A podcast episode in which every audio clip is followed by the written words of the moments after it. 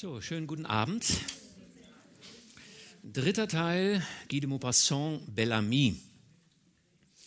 Letzten Mittwoch kam anschließend eine Dame auf mich zu und sagte, ich sei ein toller Liebhaber gewesen. Ja.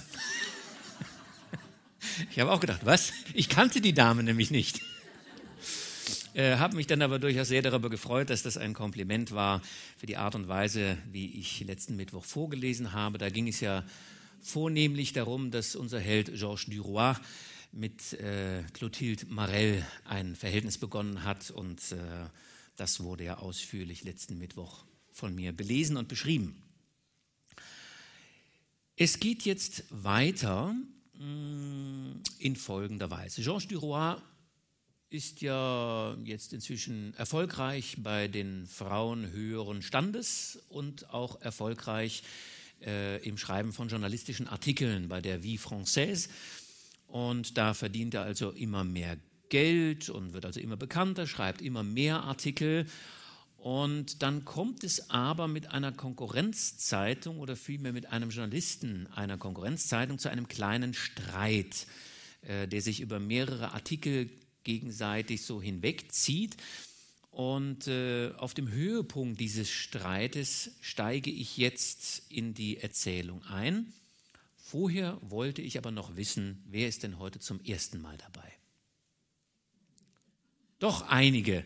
Äh, das Haus wollte gerne wissen, haben Sie das Online-Angebot genutzt und sich schon mal reingehört? Über die Zeitung haben Sie es erfahren. Gut, die, die es jetzt noch nicht die ersten beiden Teile verpasst haben, ähm, kennen Sie das Buch? Leider nicht. Da schließe ich mich an. Schade, dass Sie es nicht kennen.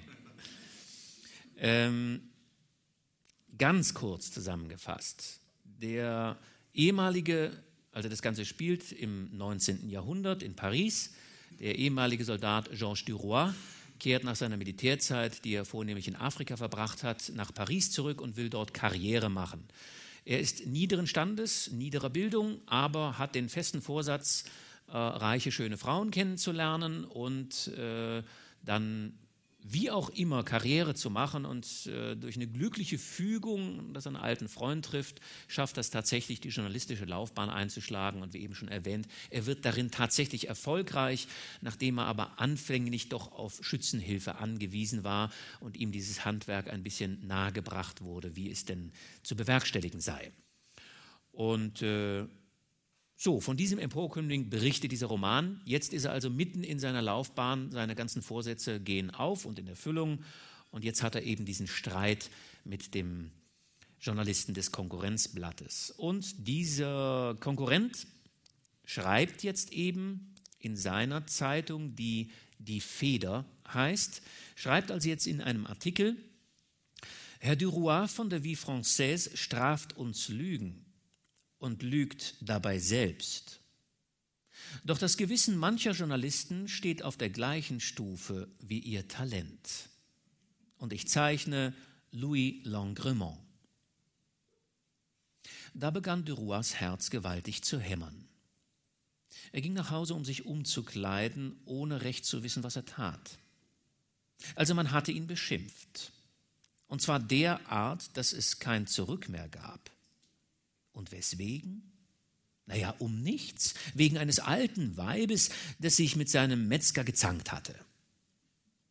Er zog sich rasch an und ging zu Herrn Voltaire, obwohl es kaum acht Uhr morgens war. Herr Voltaire, also der Chef von der Vie Française, war schon auf und las die Feder.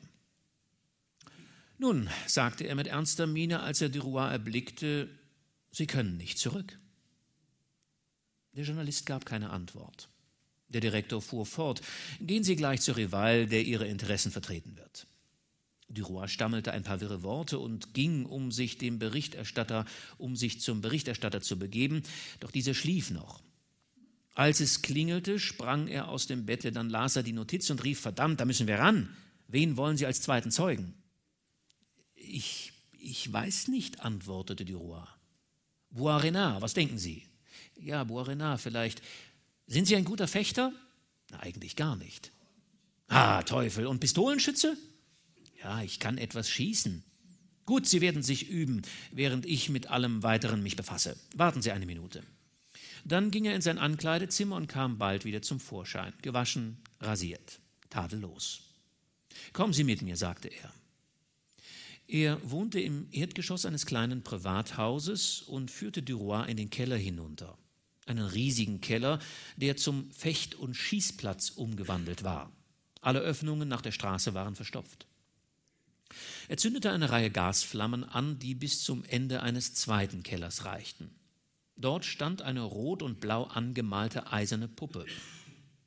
Er legte zwei Paar Pistolen von einem neuen Hinterladersystem auf den Tisch und fing an, mit kurzer Stimme zu kommandieren, wie auf dem Kampfplatz. Fertig? Feuer! Eins, zwei, drei!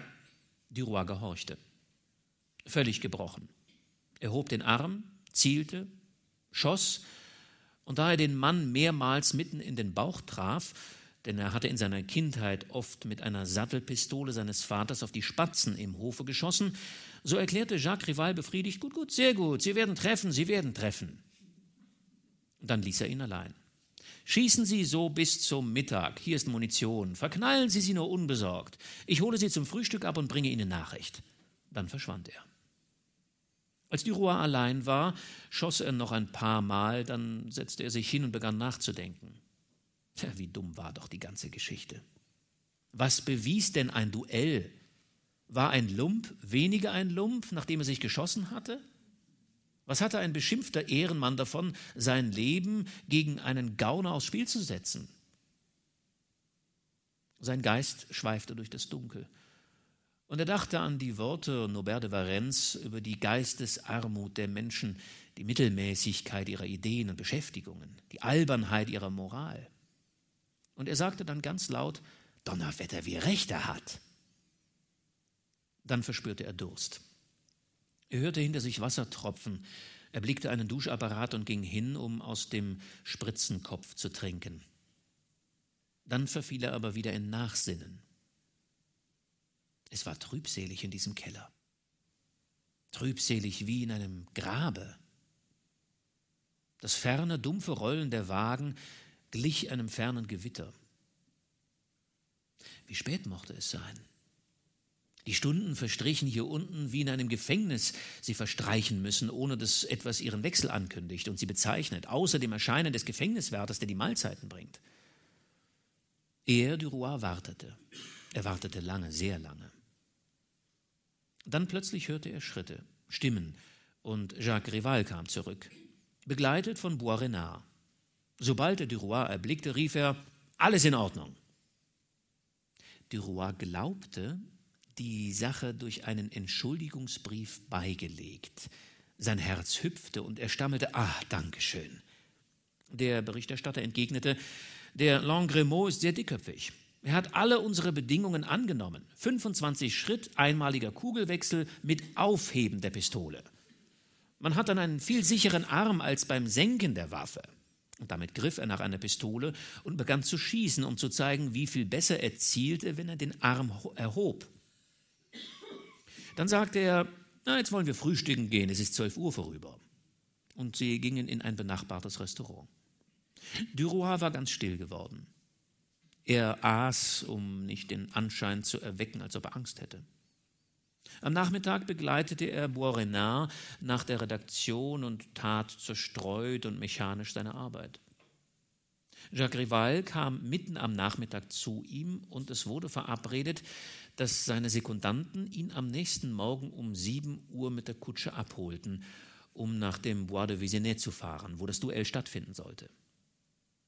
Das war alles so unerwartet gekommen, ohne dass er daran teilnahm, ohne dass er ein Wort sprach, seine Meinung äußerte, Ja oder Nein sagte, und mit solcher Geschwindigkeit, dass er verblüfft und verwirrt blieb, ohne recht zu wissen, was eigentlich vorging. Um neun Uhr abends begab er sich nach Hause, nachdem er mit Boisrenard gespeist hatte, der ihn aus Anhänglichkeit den ganzen Tag über nicht verlassen hatte. Sobald er allein war, ging er mehrere Minuten lang mit großen Schritten auf und ab. Er war zu verwirrt, um an irgendetwas zu denken. Sein einziger Gedanke erfüllte seinen Geist. Morgen ein Duell. Ohne dass diese Vorstellung etwas anderes in ihm auslöste als eine wirre, starke Erregung. Ja, er war Soldat gewesen, hatte auf Araber geschossen. Freilich ohne große persönliche Gefahr, so etwa wie man auf der Jagd auf ein Wildschwein schießt. Im Ganzen genommen hatte er gehandelt, wie er musste. Er hatte sich so gezeigt, wie er sollte. Ja, man würde von ihm sprechen, ihm Beifall zollen, ihn beglückwünschen. Und dann sagte er mit lauter Stimme, wie man es in großen inneren Krisen tut. Was für eine Bestie dieser Kerl. Er setzte sich und begann nachzusinnen. Er hatte auf seinen Tisch eine Karte seines Gegners geworfen, die Rival ihm gegeben hatte, damit er seine Adresse behielt. Er las sie noch einmal, obwohl er sie tagsüber schon 20 Mal gelesen hatte. Louis Longremont, Rue Montmartre 176, weiter nichts. Er prüfte diese Buchstaben, die ihm geheimnisvoll schienen, voll beunruhigender Bedeutung. Louis Longremont. Wer war dieser Mann? Wie alt? Welche Figur? Welches Gesicht? War es nicht empörend, dass ein Fremder, ein Unbekannter so sein Leben stören konnte? So mit einem Male ohne Grund aus purer Laune? Ja, wegen eines alten Weibes, das mit seinem Metzger sich gezankt hatte? Er wiederholte nochmals laut, welche Bestie! Und er blieb unbeweglich sitzen und sann, den Blick stets auf die Karte geheftet. Ein Zorn ergriff ihn auf dies Stück Papier, ein geschäftiger Zorn, in den sich ein seltsames Gefühl von Unbehaglichkeit mischte. Also das war wirklich eine zu dumme Geschichte. Er ergriff eine herumliegende Nagelschere und stach mitten in den gedruckten Namen, als ob er jemanden erdolchte. Also er sollte sich duellieren, sich schießen. Warum hatte er nicht den Degen gewählt? Er wäre mit einem Stich in den Arm oder die Hand davongekommen. Bei der Pistole jedoch waren die Folgen nicht abzusehen. Er sagte sich, ei was, man muss Schneid haben. Der Ton seiner Stimme erschreckte ihn und er blickte sich um. Er begann sich sehr nervös zu fühlen. Er trank ein Glas Wasser und dann legte er sich zu Bett. Sobald er lag, blies er das Licht aus und schloss die Augen. Ihm wurde heiß unter seiner Decke, obwohl es im Zimmer recht kalt war. Aber er konnte keinen Schlaf finden. Er warf sich hin und her, lag fünf Minuten auf dem Rücken, legte sich dann auf die rechte Seite und drehte sich wieder nach links um. Er hatte immer noch Durst. Er stand wieder auf, um zu trinken, und dann ergriff ihn eine Besorgnis. Sollte ich Angst haben? Warum klopfte sein Herz so wild bei jedem bekannten Geräusch seines Zimmers? Wenn seine Kuckucksuhr schlug, so fuhr er bei dem leisen Knarren der Feder empor. Er musste ein paar Augenblicke den Mund öffnen, um Luft zu bekommen, so beengt fühlte er sich. Er begann über die Möglichkeit der Frage, sollte ich Angst haben, zu philosophieren.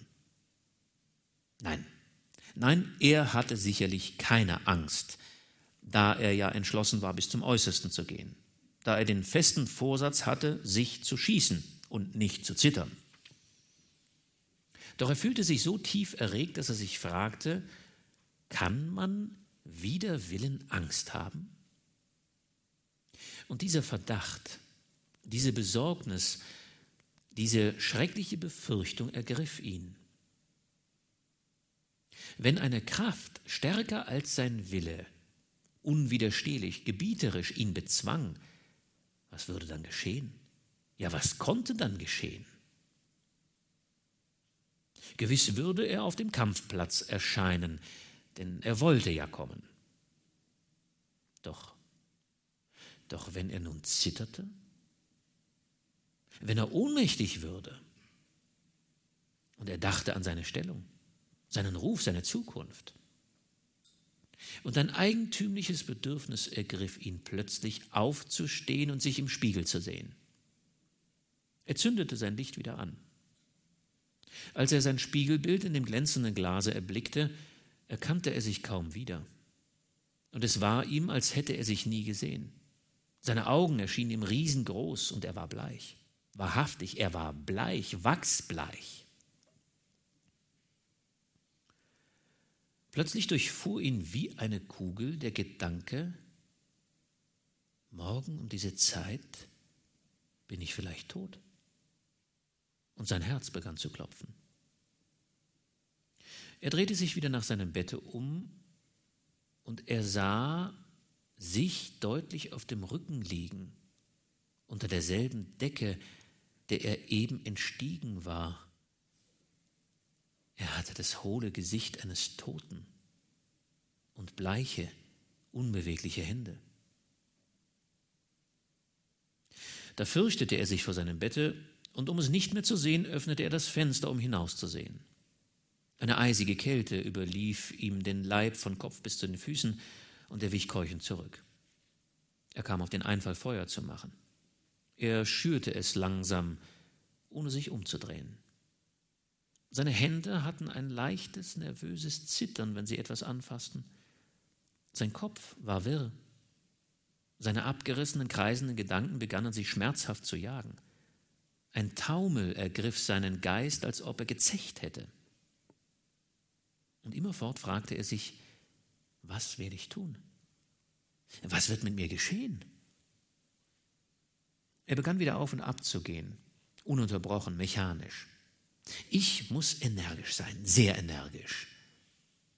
Dann sagte er sich, ich will an meine Eltern schreiben, für den Fall, dass mir etwas zustößt. Er setzte sich wieder, nahm ein Heft Briefpapier vor und begann, lieber Papa und liebe Mama. Aber dann fand er diese Anrede zu vertraulich bei einem so tragischen Vorfall. Er zerriss den ersten Bogen und begann von neuem.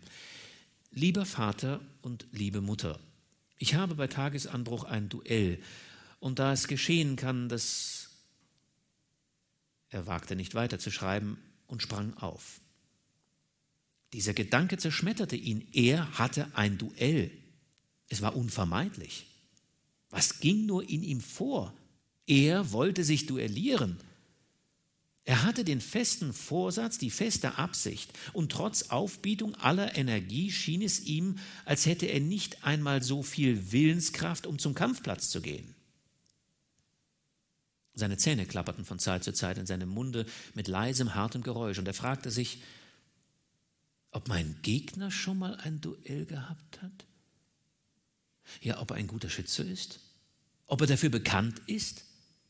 Er hatte nie seinen Namen gehört, und doch, wenn dieser Mann kein guter Pistolenschütze war, hätte er nicht so ohne Zaudern, ohne Widerrede diese gefährliche Waffe angenommen. Da stellte Duroy sich ihr Duell im Geiste vor, sein Benehmen und die Haltung seines Feindes. Er zermarterte sich das Hirn mit den geringsten Einzelheiten des Kampfes, und plötzlich sah er vor sich das kleine, schwarze, tiefe Loch des Laufes, aus dem die Kugel hervorkommen sollte. Und plötzlich ergriff ihn ein furchtbarer Anfall von Verzweiflung. Sein ganzer Körper bebte, von ruckweisem Zittern durchfahren. Er biss die Zähne zusammen, um nicht zu schreien. Er hatte ein tolles Bedürfnis, sich auf den Boden zu wälzen, etwas zu zerreißen, etwas zu zerbeißen. Da erblickte er ein Glas auf seinem Kaminsims und es fiel ihm ein, dass er in seinem Schranke fast einen vollen Liter Brandwein besaß. Denn er hatte die militärische Gewohnheit beibehalten, allmorgendlich eins hinter die Binde zu gießen. Er griff nach der Flasche, setzte sie an und trank gierig in vollen Zügen. Er setzte sie erst ab, als ihm die Luft ausging. Sie war jetzt zum Drittel leer. Eine flammende Glut versenkte ihm alsbald den Magen. Er goss sich durch seine Glieder, betäubte ihn und richtete seinen Mut wieder auf. Er sagte sich, ich habe das Mittel. Und da ihm der ganze Leib jetzt brannte, öffnete er wieder das Fenster. Der Morgen dämmerte still und eisig. Die Sterne droben schienen an dem helleren Firmament zu sterben, und in dem tiefen Eisenbahneinschnitt verblichen die grünen, roten und gelben Signallichter. Die ersten Lokomotiven verließen den Schuppen und fuhren pfeifend davon, um die ersten Züge zu holen. Andere in der Ferne stießen schrille, wiederholte Rufe aus, ihre Morgenrufe wie die Hähne auf dem Lande. Duroy dachte, vielleicht, vielleicht sehe ich das alles nicht wieder. Doch er fühlte, dass er von neuem weich wurde und nahm sich mit Gewalt zusammen. Nein, nein, ich darf an nichts denken bis zum Augenblick des Zweikampfes. Das ist das einzige Mittel, den Schneid zu behalten. Und damit begann er sich anzukleiden. Als er sich rasierte, überkam ihn noch einmal eine Schwäche bei dem Gedanken, dass er sein Antlitz vielleicht jetzt gerade zum letzten Mal sähe. Er trank einen neuen Schluck Brandwein und zog sich fertig an. Die folgende Stunde war schrecklich. Er ging auf und ab und suchte seine Seele zu stärken. Als es an seine Tür klopfte, wäre er fast auf den Rücken gefallen, so heftig war die Erschütterung. Es waren seine Sekundanten. Schon. Sie waren in Pelze gehüllt. Rival drückte seinem Schützling die Hand. Dann sagte er, es ist eine sibirische Kälte. Geht's gut? Hm, ja, sehr gut. Sind Sie ruhig? Ja, sehr ruhig. Vorwärts mit Gott und Vaterland. Haben Sie etwas gegessen und getrunken? Ja, jawohl, ich, ich habe kein Bedürfnis. Boisrenard hatte zu diesem Tage ein ausländisches Ordensband, grün und gelb, angelegt, das die Roy nie bei ihm bemerkt hatte. Sie gingen hinunter. In der Kutsche saß ein Herr und wartete. Rival stellte vor, Dr. Le Brumont. Duroy drückte ihm die Hand und stotterte, hm, besten Dank. Dann wollte er auf dem Vordersitz Platz nehmen und setzte sich auf etwas Hartes, von dem er hochfuhr, als ob eine Feder ihn emporgeschnellt hätte. Es war der Pistolenkasten. Rival sagte mehrmals Nein, nein, nein, der Kombatant und der Arzt auf den Rücksitz.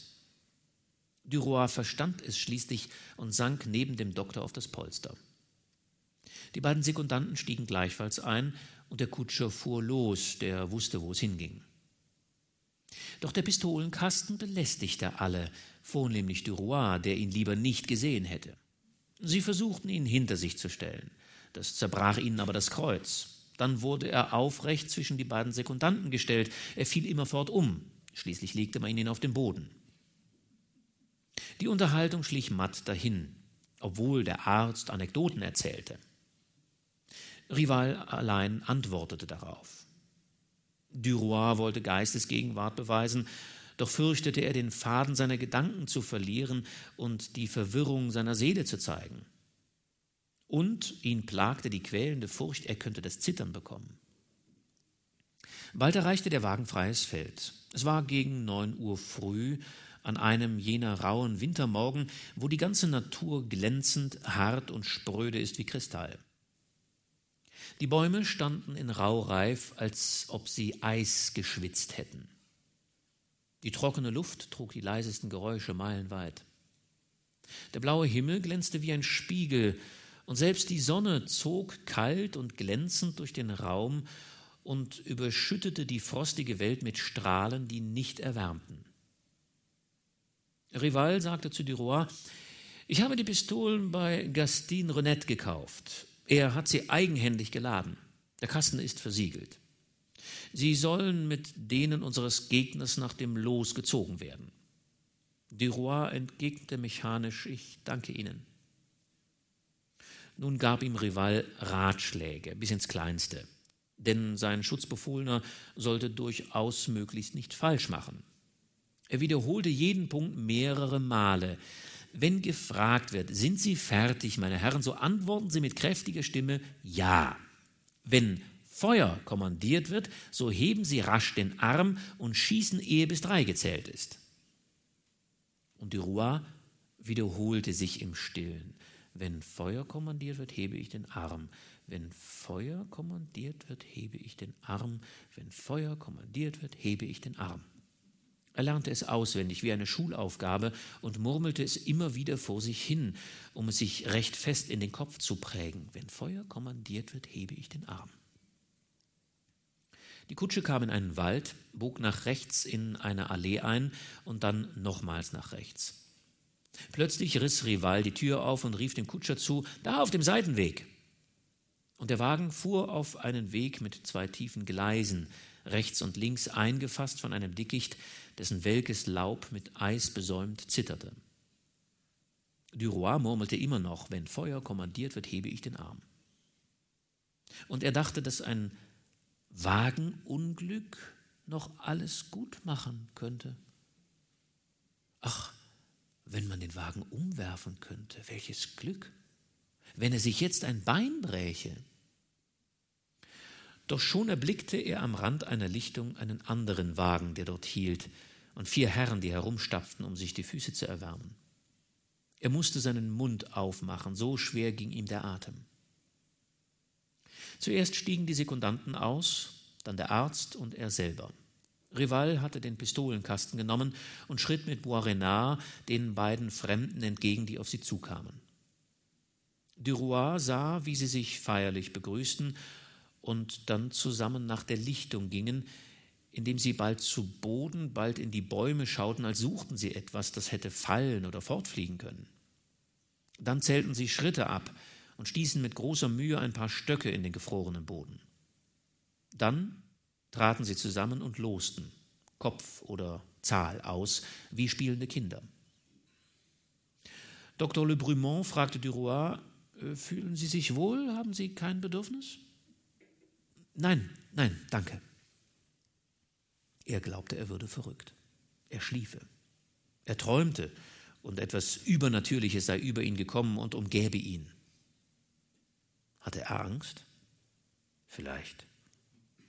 Doch er wusste es nicht. Alles um ihn her war verändert. Jacques Rival kehrte zurück und sagte ganz leise mit Befriedigung zu ihm, es ist alles fertig, wir hatten Glück mit unseren Pistolen. Hm. Was war Duroy gleichgültiger als diese Aussage? Man zog ihm sein Paletot aus. Er ließ es geschehen. Man befühlte die Taschen seines Überrocks, um sich zu vergewissern, dass er keine Papiere und keine schützende Brusttasche bei sich trug. Er wiederholte bei sich wie ein Gebet, wenn Feuer kommandiert wird, hebe ich den Arm.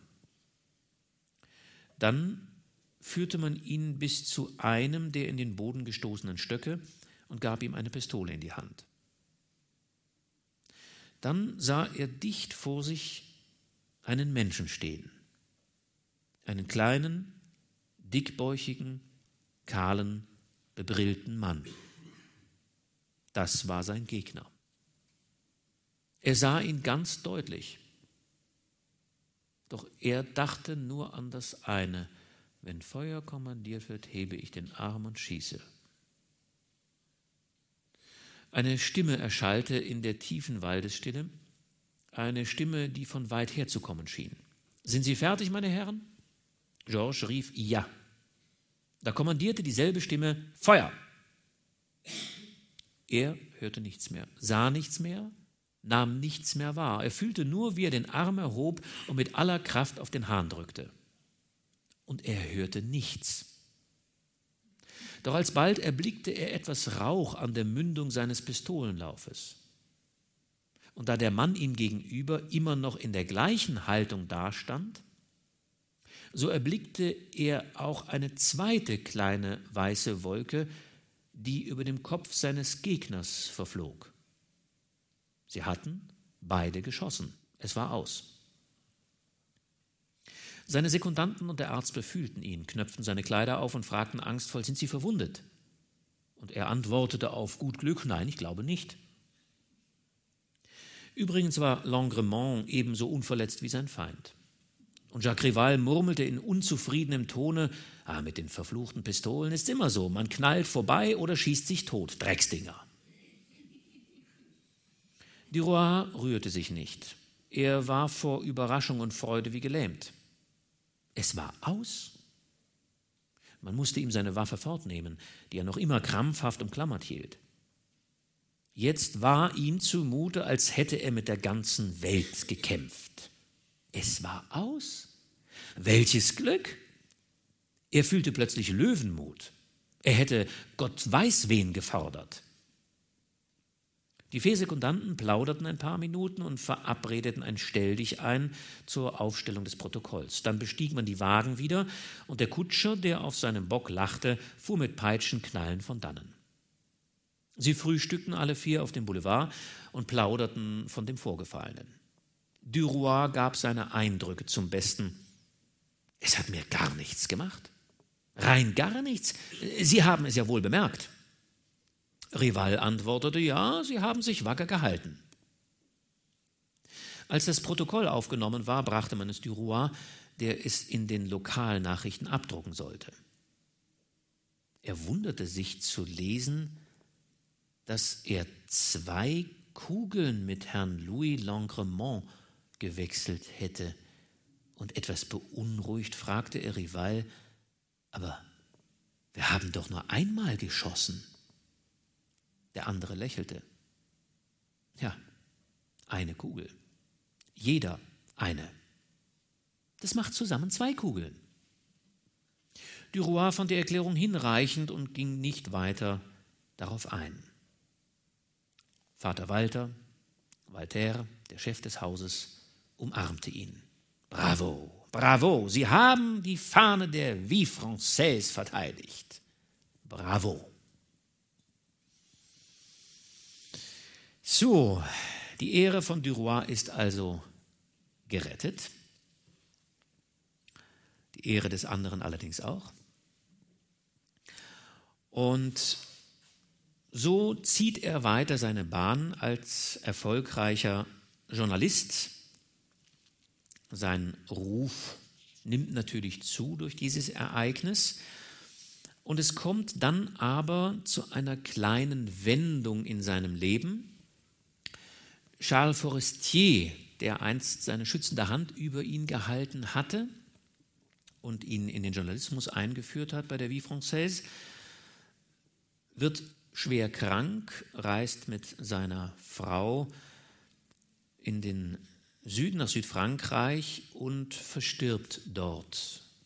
In den letzten beiden Lebenstagen trifft Georges Duroy dort noch ein, begleitet ihn und hat keine Hemmungen noch am Sterbebett des Charles Forestier, seiner Frau, also von Charles Forestier, der Frau Forestier, deutlich zu machen, dass er durchaus geneigt ist, ähm, sie anschließend dann zu übernehmen. Frau Forestier deutet an, dass sie das etwas verfrüht empfindet deutet aber gleichzeitig fast mit einem Augenzwinkern an, dass man ja dann darüber nachdenken könne, wenn sie dann wieder zurück in Paris sei. Das tun die beiden dann, sie denken darüber nach, sie tun es nicht besonders lange und äh, beschließen dann zu heiraten. Was aber Georges Duroy nicht daran hindert, das Verhältnis zu Clotilde Marel weiter aufrechtzuerhalten. Und äh, ich setze jetzt die Erzählung weiter fort, äh, kurz nachdem sie beschlossen hatten zu heiraten. Wie nun also der 10. Mai gekommen war, begab sich das junge Paar zum Standesamt und hierauf, da sie die kirchliche Trauung für unnötig hielten und keinen Menschen eingeladen hatten, nach Hause, um ihre Koffer zu schließen. Mit dem Abendzug fuhren sie vom Bahnhof Saint-Lazare nach der Normandie, um die Eltern Durois aufzusuchen. Bis zu dem Augenblick, wo sie allein im Eisenbahnwagen saßen, hatten sie keine 20 Worte miteinander gewechselt. Sobald sie merkten, dass sie unterwegs waren, blickten sie sich an und begannen zu lachen, um eine gewisse Verlegenheit zu verbergen, die sie sich nicht anmerken lassen wollten. Der Zug fuhr langsam durch den langen Bahnhof von Batignolles, dann durcheilte er die hässliche flach, flache Strecke zwischen den Festungswerken und der Seine. Duroy und seine Frau sagten von Zeit zu Zeit ein paar unnütze Worte, dann wandten sie sich von neuem zum Fenster. Als sie über die Brücke bei Asnières kamen, belustigte sie der Anblick des von Booten, Fischern und Schiffern wimmelnden Flusses. Die kräftige Maisonne ergoss ihr schräges Licht auf die Fahrzeuge und auf den ruhigen Fluss, der unbeweglich, ohne Strömung und Strudel, in der Hitze und dem Licht des verlöschenden Tages erstarrt schien. Eine Segelyacht mitten auf dem Wasserspiegel hatte ihre beiden großen Dreiecke von weißer Leinwand über beide Borde ausgespannt, um auch das leiseste Lüftchen aufzufangen. So glich sie einem riesigen, flugbereiten Vogel. Duroy murmelte, ah, ich schwärme für die Umgebung von Paris. Ich habe Erinnerungen an gebackene Fische, die zu den besten meines Lebens zählen. Ja, und das Bootfahren, antwortete sie. Wie hübsch es ist, bei Sonnenuntergang über das Wasser hinzugleiten. Dann schwiegen sie, als ob sie nicht gewagt hätten, diese Ergüsse über ihr vergangenes Leben fortzusetzen. Und so blieben sie stumm sitzen und kosteten diese Poesie des Zurücksehnens. Duroy, der seiner Frau gegenüber saß, ergriff ihre Hand und küsste sie langsam. Wenn wir zurück sind, wollen wir manchmal zum Essen nach Chateau.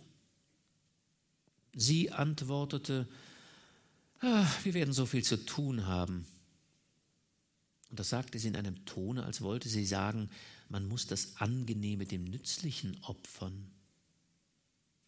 Er hielt ihre Hand noch immer in der seinen und fragte sich mit Bangen, auf welche Weise sie zu Zärtlichkeiten übergehen würden. Einem unwissenden jungen Mädchen gegenüber wäre er nicht so verwirrt gewesen, doch der rasche und verschlagene Verstand, den er bei Madeleine fühlte, gab ihm eine verlegene Haltung. Er fürchtete sich vor ihr einfältig, zu schüchtern oder zu brutal, zu langsam oder zu vorschnell zu sein.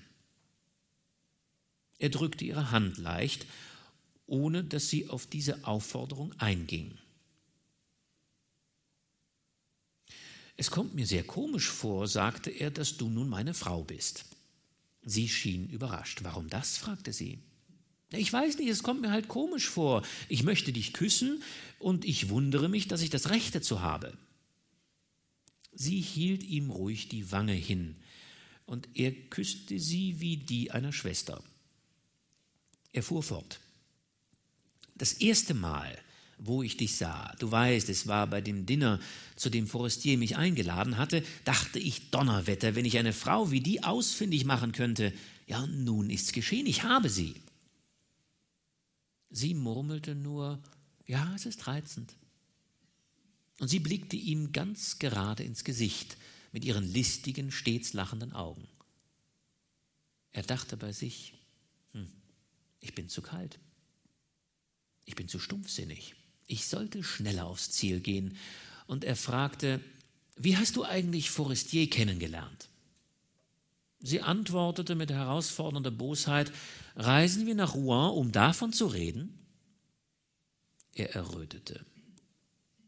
Ah, ich bin dumm. Du, du wirst mich sehr einschüchtern. Sie war entzückt. Ich?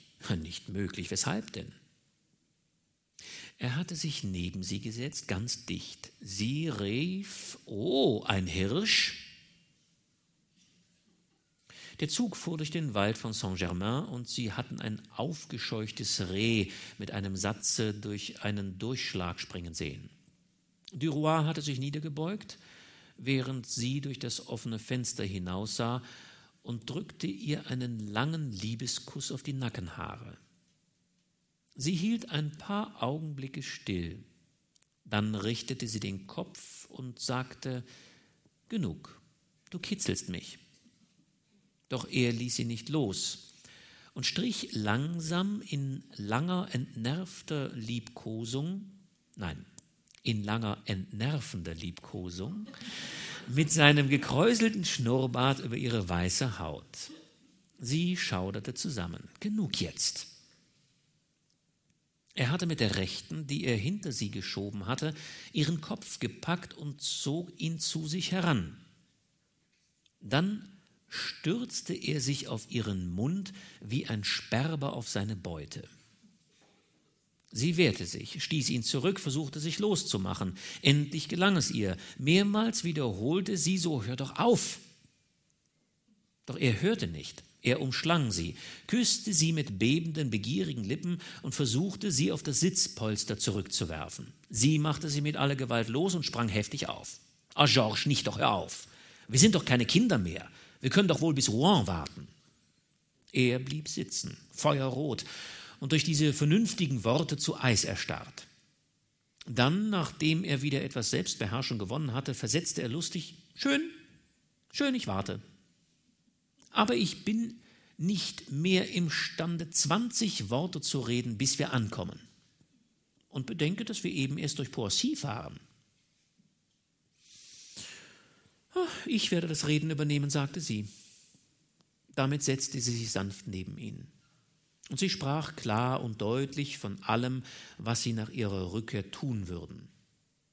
Sie würden die Wohnung behalten, die sie mit ihrem ersten Gatten geteilt hatte, und Duroy würde auch in Forestiers Funktionen und Gehalt bei der Vie Française einrücken. Übrigens hatten sie alle finanziellen Einzelheiten des Haushaltes mit der Sicherheit eines Geschäftsmannes schon vor ihrer Verbindung geregelt. Sie hatten sich unter Gütertrennung geheiratet und alle Fälle, die eintreten konnten, waren vorgesehen. Tod, Scheidung, Geburt eines oder mehrerer Kinder. Der Gatte brachte 4000 Francs in die Ehe mit, wie er sagte. Von dieser Summe jedoch hatte er sich 1500 Francs ausgeliehen. Der Rest stammte von Ersparnissen, die er in Voraussehung dieses Ereignisses im Laufe des Jahres gemacht hatte.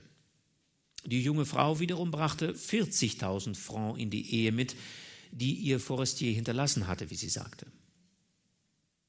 Sie kam auf ihn zurück und stellte ihn als Vorbild hin. Er war sehr sparsam, sehr solide, sehr arbeitsam. Er hätte sich in kurzer Zeit ein Vermögen erworben. Duroy selber hörte nicht mehr zu. Er war mit ganz anderen Gedanken beschäftigt. Sie hielt bisweilen inne um einem Gedanken nachzugehen. Und dann fuhr sie fort, in drei oder vier Jahren kannst du sehr wohl 30 bis 40.000 Francs jährlich verdienen. Das hätte Charles gehabt, wäre er am Leben geblieben. Georges Duroy begann die Lektion langweilig zu finden. Ich denke, wir sind nicht nach Rouen gefahren, um davon zu reden. Sie gab ihm einen leichten Klaps auf die Backe. Hm, es ist wahr, ich habe Unrecht, lachte sie. Er hielt seine Hände zum Scherz auf den Knien, wie ein kleiner artiger Knabe. So siehst du recht einfältig aus, sagte sie. Ja, das ist meine Rolle, antwortete er, an die du mich eben erinnert hast. Ich werde nicht mehr aus ihr herausfallen. Wieso? fragte sie. Weil du die Leitung unseres Hauses und sogar die meiner Person übernommen hast. Das ist in der Tat deine Sache als Witwe. Sie erwiderte erstaunt, was meinst du eigentlich damit? Dass du Erfahrung genug besitzest, um meine Unwissenheit wettzumachen und hinreichende Praxis in der Ehe, um mir meiner Junggesellenunschuld abzugewöhnen. Das meine ich. Na, das ist doch zu stark, rief sie aus. Er antwortet, je nachdem, ich kenne die Frauen nicht und du kennst die Männer, denn du bist Witwe, du wirst mich also erziehen. Heute Abend, du kannst sogar gleich damit anfangen. Sehr belustigt rief sie aus, hm, wenn du bei mir darauf rechnest, Gewiss, antwortete er im Tone eines Schülers, der seine Lektion herstottert, darauf rechne ich, ich rechne sogar darauf, dass du mir einen gründlichen Unterricht erteilst, in 20 Stunden, zehn für die Anfangsgründe, Lesen und Grammatik, zehn für die Vervollkommnung und die Rhetorik. Ich kann selber gar nichts. Sie rief höchst belustigt, du bist dumm. Und du, erwiderte er, bist von Sekunde zu Sekunde immer anbetungswürdiger. Und ich finde, Rouen ist sehr weit. Er sprach jetzt im Tone eines Schauspielers und mit komischem Mienenspiel, und das machte der jungen Frau viel Spaß. War sie doch an die Manieren und Späße der Schriftstellerwelt dieses großen Zigeunertums gewöhnt. Sie blickte ihn von der Seite an und fand ihn ganz reizend. Sie fühlte sich hin und her gerissen von dem Verlangen, eine Frucht vom Baume zu essen und dem Rat des Verstandes bis zur Mahlzeit zu warten. Dann sagte sie, etwas errötend über die Gedanken, die sie bestürmten, mein kleiner Schüler, glaube meiner Erfahrung, meiner langen Erfahrung, die Küsse in der Eisenbahn taugen nichts, sie gehen auf den Magen. Und noch röter werdend flüsterte sie, man muss seine Einkünfte nie im Voraus verzehren. Er lachte, durch die Zweideutigkeit gestachelt, die diesem hübschen Munde entfuhr, und bekreuzigte sich, indem er seine Lippen bewegte, als ob er ein Gebet murmelte. Dann erklärte er, ich habe mich unter den Schutz des heiligen Antonius gestellt, des Schutzheiligen der Versuchung. Jetzt bin ich von Erz. Die Nacht sank herab und umhüllte die weiten Fluren, die sich zur Rechten dehnten, mit einem durchsichtigen Schleier wie mit leichtem Trauerflor. Der Zug fuhr an der Seine entlang, und das junge Paar begann in den Fluss zu blicken, der sich wie ein langes Metallband neben den Schienen hinzog. Rote Reflexe fielen wie Flecken vom Himmel, den die scheidende Sonne mit Purpur und Feuer bedeckte. Allmählich verloschen diese Lichter, wurden dunkel und verfinsterten sich schwermütig. Und die Felder wurden schwarz, und über sie hin lief jener unheimliche Todesschauer, den jeder Sonnenuntergang über die Erde wirft. Die Schwermut des Abends, die durch das offene Fenster hineindrang, ergriff auch die Seelen des noch ebenso lustigen jungen Paares, und beide versanken in Schweigen. Sie waren näher aneinander gerückt, um das Hinsterben des Tages dieses schönen, hellen Maitages anzusehen.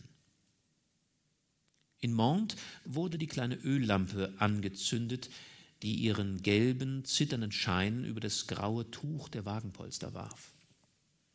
Duroy umschlang die Taille seiner Frau und presste sie an sich.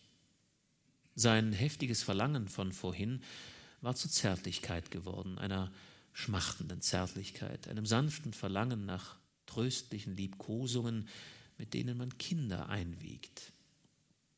Er flüsterte ganz leise, ich werde dich sehr lieb haben, meine kleine Madeleine. Der sanfte Klang seiner Stimme erregte die junge Frau. Ein rascher Schauder flog über ihren Körper, und sie bot ihm ihren Mund dar, indem sie sich zu ihm herabneigte, denn er hatte die Wangen auf ihren warmen Busen gelegt. Es war ein langer, stummer und tiefer Kuss. Dann ein Auffahren, eine plötzliche wilde Umarmung, ein kurzes, keuchendes Ringen, eine heftige, ungeschickte Vereinigung.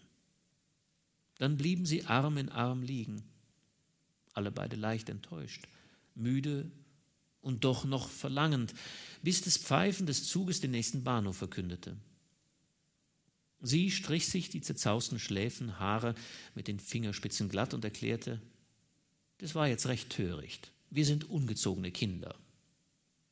Doch er küsste ihr die Hände, eine nach der anderen, mit fiebernder Hast und antwortete: Ich bete dich an, kleine Madeleine. Bis Rouen blieben sie fast unbeweglich sitzen, Wange an Wange, durch das Wagenfenster in die Nacht hinausschauend, in der bisweilen die Lichter von Häusern vorüberhuschten, und sie träumten, zufrieden, sich einander so nah zu fühlen und in der zunehmenden Erwartung, einer innigeren, freieren Umarmung. Sie stiegen in einem Hotel ab, dessen Fenster auf den Quai gingen, und nachdem sie ein wenig, sehr wenig gegessen hatten, begaben sie sich zur Ruhe. Das Zimmermädchen weckte sie am nächsten Morgen nach acht Uhr. Als sie die Tasse Tee, die auf dem Nachttische stand, getrunken hatten, blickte Duroy seine Frau an. Und plötzlich schloss er sie in seine Arme, mit der stürmischen Freude eines Mannes, der einen Schatz gefunden hat und stammelte, meine kleine Madeleine, ich fühle es, ich liebe dich sehr, sehr, sehr. Sie lächelte mit ihrem vertrauensvollen und zufriedenen Lächeln und murmelte seine Küsse erwidernd, ich auch. Vielleicht. Doch der Besuch bei seinen Eltern machte ihm noch immer Sorge.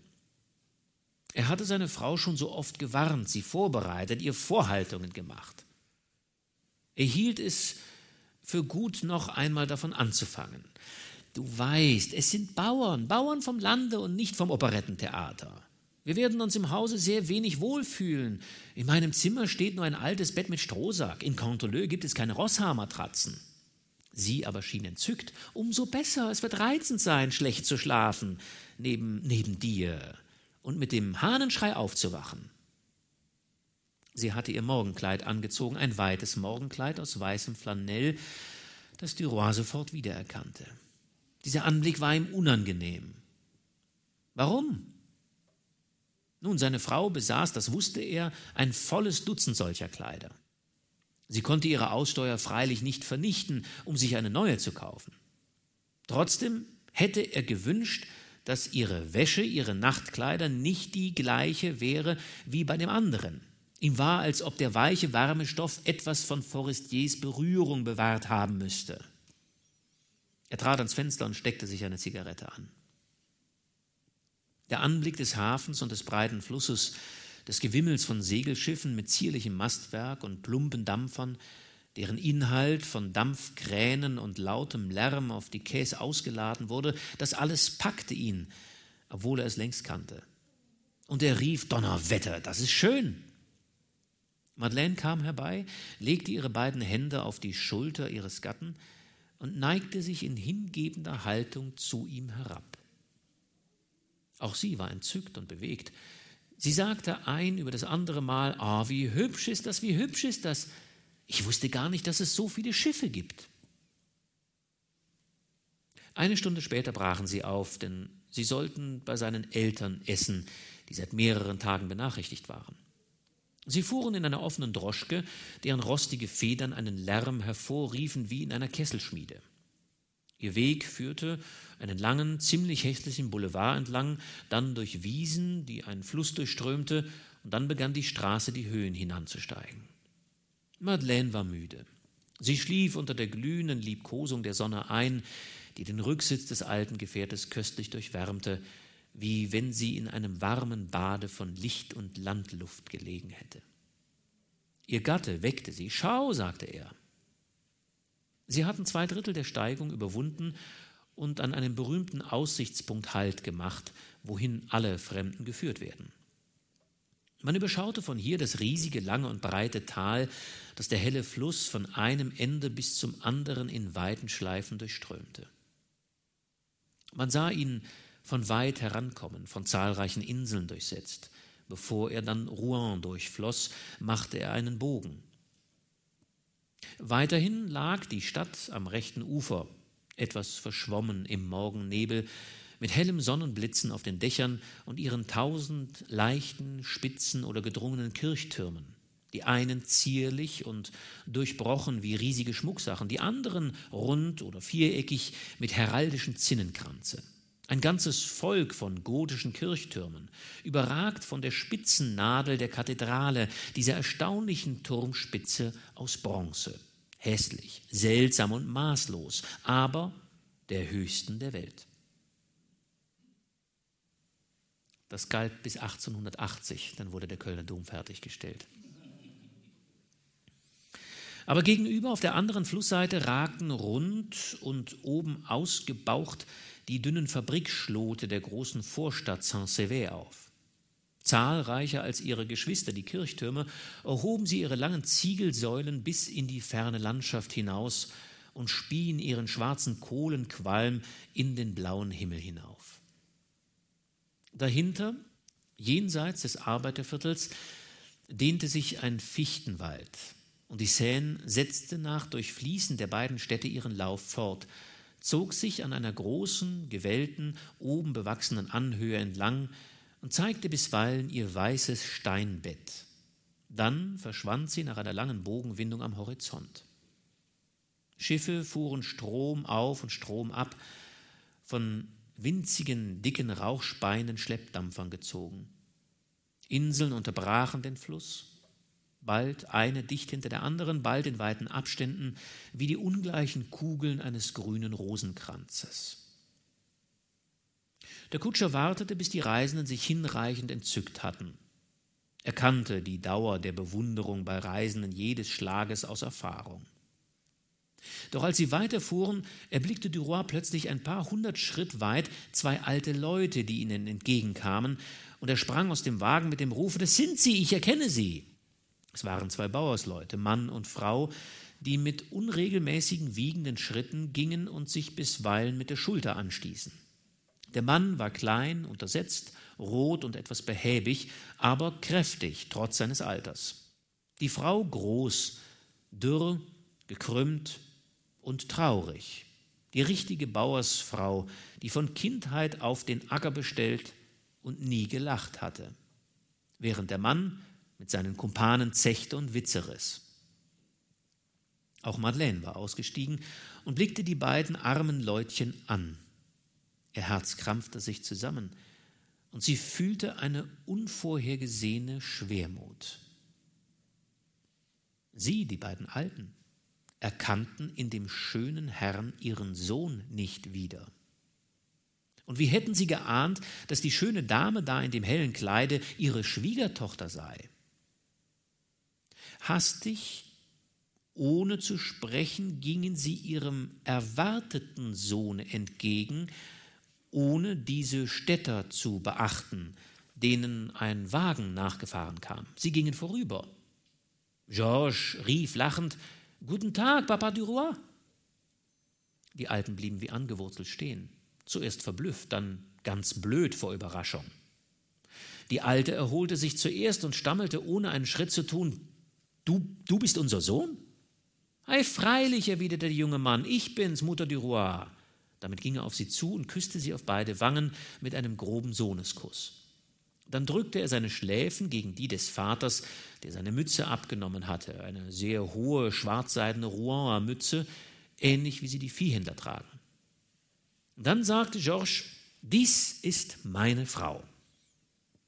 Und die beiden Bauersleute blickten Madeleine an wie ein Wundertier, mit banger Unruhe in die sich bei dem Vater eine Art zufriedenen Beifalls, bei der Mutter eine eifersüchtige Feindschaft mischte. Der Mann war von fröhlicher Gemütsart, durchtränkt vom Frohsinn des süßen Apfelweins und des Alkohols. Er wurde kecker und fragte mit listigem Augenzwinkern, darf man sie auch küssen? Der Sohn antwortete potztausend Ja, und Madeleine hielt widerwillig ihre beiden Wangen den schallenden Schmätzen des Bauern dar, der sich nachher mit dem Handrücken die Lippen wischte. Auch die Alte küsste ihre Schwiegertochter, doch mit feindseliger Zurückhaltung. Nein, das war nicht das Mädchen ihrer Träume die grobe, frische Pächterstochter, rot wie ein Apfel und rund wie eine Mutterstute, diese Dame kam ihr nicht recht geheuer vor mit ihrem Putz und ihrem Moschusgeruch, denn alle Parfums waren für die alte Moschus. Sie begannen dem Wagen zu folgen, der den Koffer der Neuvermählten fuhr. Der Alte nahm seinen Sohn beim Arme und fragte ihn, zurückhaltend, aber neugierig, na, wie steht's mit den Geschäften? Oh, danke, ausgezeichnet. Na, das genügt ja umso besser. Sag mal, ist deine Frau reich? 40.000 Francs, antwortete Georges. Der Vater stieß einen leisen, bewundernden Pfiff aus und brachte nichts weiter hervor als Donnerwetter. So starr war er über diese Summe. Und dann setzte er mit ernster Überzeugung hinzu: Sapperlot, das ist eine schöne Frau. Und sie gefiel ihm wirklich. Und er hatte seinerzeit sogar für einen Kenner gegolten. Madeleine ging neben der Mutter her, ohne ein Wort zu reden. Die beiden Männer holten sie ein. Sie kamen ins Dorf, ein kleines Dorf am Straßenrande, bestehend aus zehn Häusern auf jeder Seite, die einen aus Ziegeln, die anderen aus Lehm, teils mit Stroh, teils mit Ziegeln bedeckt. Linker Hand am Dorfeingang befand sich das Wirtshaus des alten Duroy zur schönen Aussicht. Ein Erdgeschoss mit einem Dachstuhl darüber. Ein Fichtenzweig über der Tür bedeutete nach alter Sitte, dass man hier seinen Durst löschen konnte. Der Tisch war in der Wirtsstube gedeckt oder vielmehr waren zwei Tische aneinander geschoben und mit Servietten bedeckt. Eine Nachbarin, die gekommen war, um bedienen zu helfen, grüßte mit tiefer Reverenz, als sie eine so schöne Dame eintreten sah. Dann, als sie Georges wiedererkannte, rief sie aus: Herr Jesus, bist du's, Kleiner? Er antwortete lustig: Ja, ich bin's, Mutter Brülin. Und er küsste sie sofort, wie er seine Mutter geküsst hatte. Dann sagte er zu seiner Frau, komm in unser Zimmer, da kannst du deinen Hut ablegen. Er führte sie durch die Tür rechts in ein kaltes, mit Steinfliesen gepflastertes Zimmer mit weiß getünchten Wänden und einem Bett mit baumwollenen Vorhängen. Ein Kruzifix über einem Weihwasserbecken und zwei Buntdrucke, Paul und Virginie, unter einer blauen Paul und Virginie unter einem blauen Palmenbaum und Napoleon I. auf einem gelben Pferde darstellend, bildeten den einzigen Schmuck dieses sauberen, ärmlichen Zimmers. Sobald sie alleine waren, umarmte er Madeleine. Guten Tag, Madeleine. Es ist mir lieb, dass ich die Alten mal wiedersehe. In Paris denkt man nicht an sie, und wenn man wieder beisammen ist, macht es doch Freude. Doch da schlug der Vater mit der Faust gegen die Wand und rief: Kommt, kommt, die Suppe ist gekocht. Sie mussten zu Tische gehen. Es war eine lange bäuerische Mahlzeit mit schlechter Speisenfolge. Einer Leberwurst nach einer Hammelkeule, einem Eierkuchen nach der Leberwurst.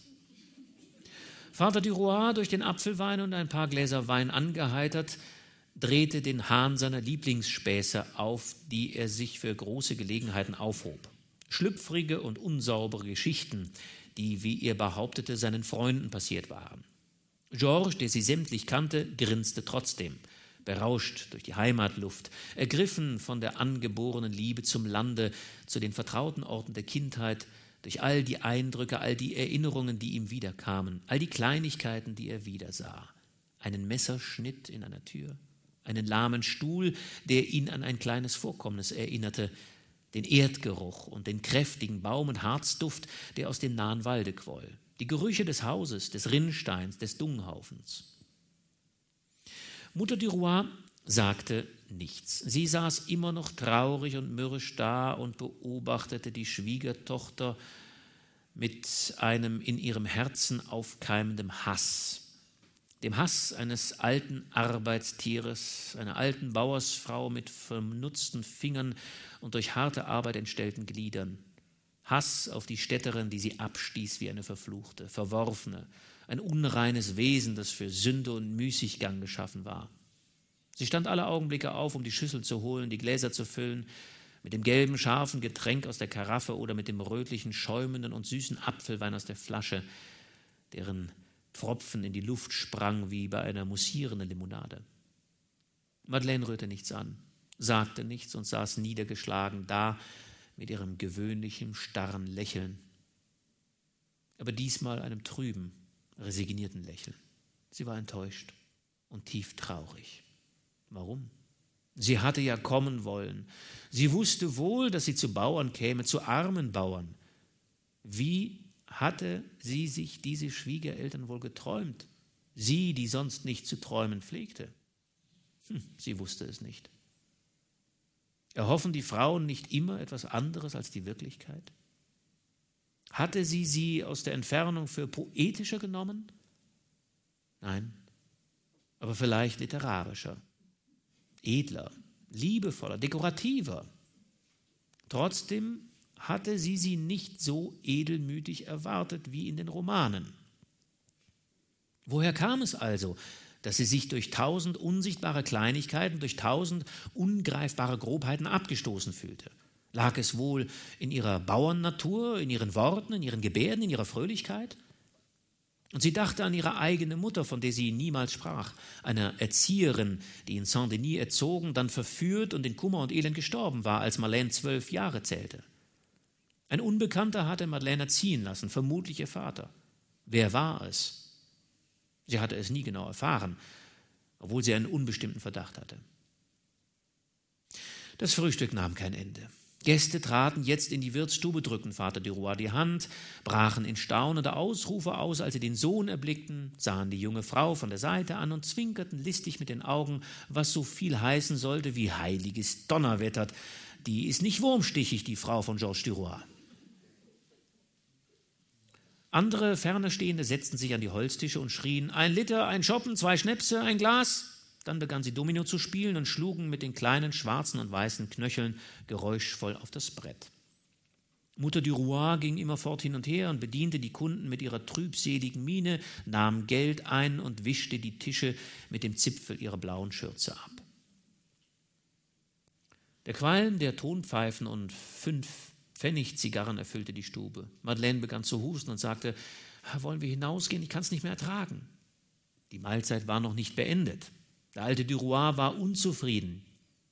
Da stand sie auf und setzte sich auf einen Stuhl vor die Türe am Straßenrande und wartete, bis ihr Schwiegervater und ihr Gatte ihren Kaffee und Cognac getrunken hatten. Georges kam bald zu ihr heraus. Wollen wir etwas nach der Seite hier hinunter? fragte er. Sie nahm mit Freuden an, oh ja, gehen wir. Sie gingen den Strom hinunter, mieteten sich ein Boot in Croisset und verbrachten den Rest des Nachmittags am Rande einer Insel unter den Weiden. Sie wurden schläfrig von der milden Wärme des Frühjahrs und schliefen ein, von den kleinen Wellen des Flusses gewiegt. Bei sinkender Nacht stiegen sie wieder hinauf. Die Abendmahlzeit beim Schein einer Kerze war für Madeleine noch peinlicher als das Mittagessen. Vater Duroy hatte einen kleinen Rausch und sprach gar nichts mehr. Und die Mutter hatte ihre mürrische Miene nicht abgelegt. Das spärliche Licht warf die Schatten der Köpfe mit riesigen Nasen und maßlosen Gebärden an die weißen Wände. Bisweilen sah man eine Riesenhand, eine Gabel, die so groß war wie eine Forke, zu einem Munde führen, der wie der Rachen eines Ungeheuers aufgähnte, wenn jemand sich umdrehte und der gelben, zitternden Flamme sein Profil darbot. Sobald die Mahlzeit zu Ende war, zog Madeleine ihren Gatten ins Freie, um nicht in dieser finsteren Stube zu bleiben, in der stets ein scharfer Geruch von altem Pfeifenqualm und verschütteten Getränken herrschte. Als sie draußen waren, sagte er, Du langweilst dich bereits. Sie wollte sich dagegen verwahren. Er unterbrach sie. Nein, ich habe es wohl gemerkt. Wenn du wünschest, fahren wir morgen zurück. Sie flüsterte, sehr gern. Das tun sie dann am nächsten Morgen.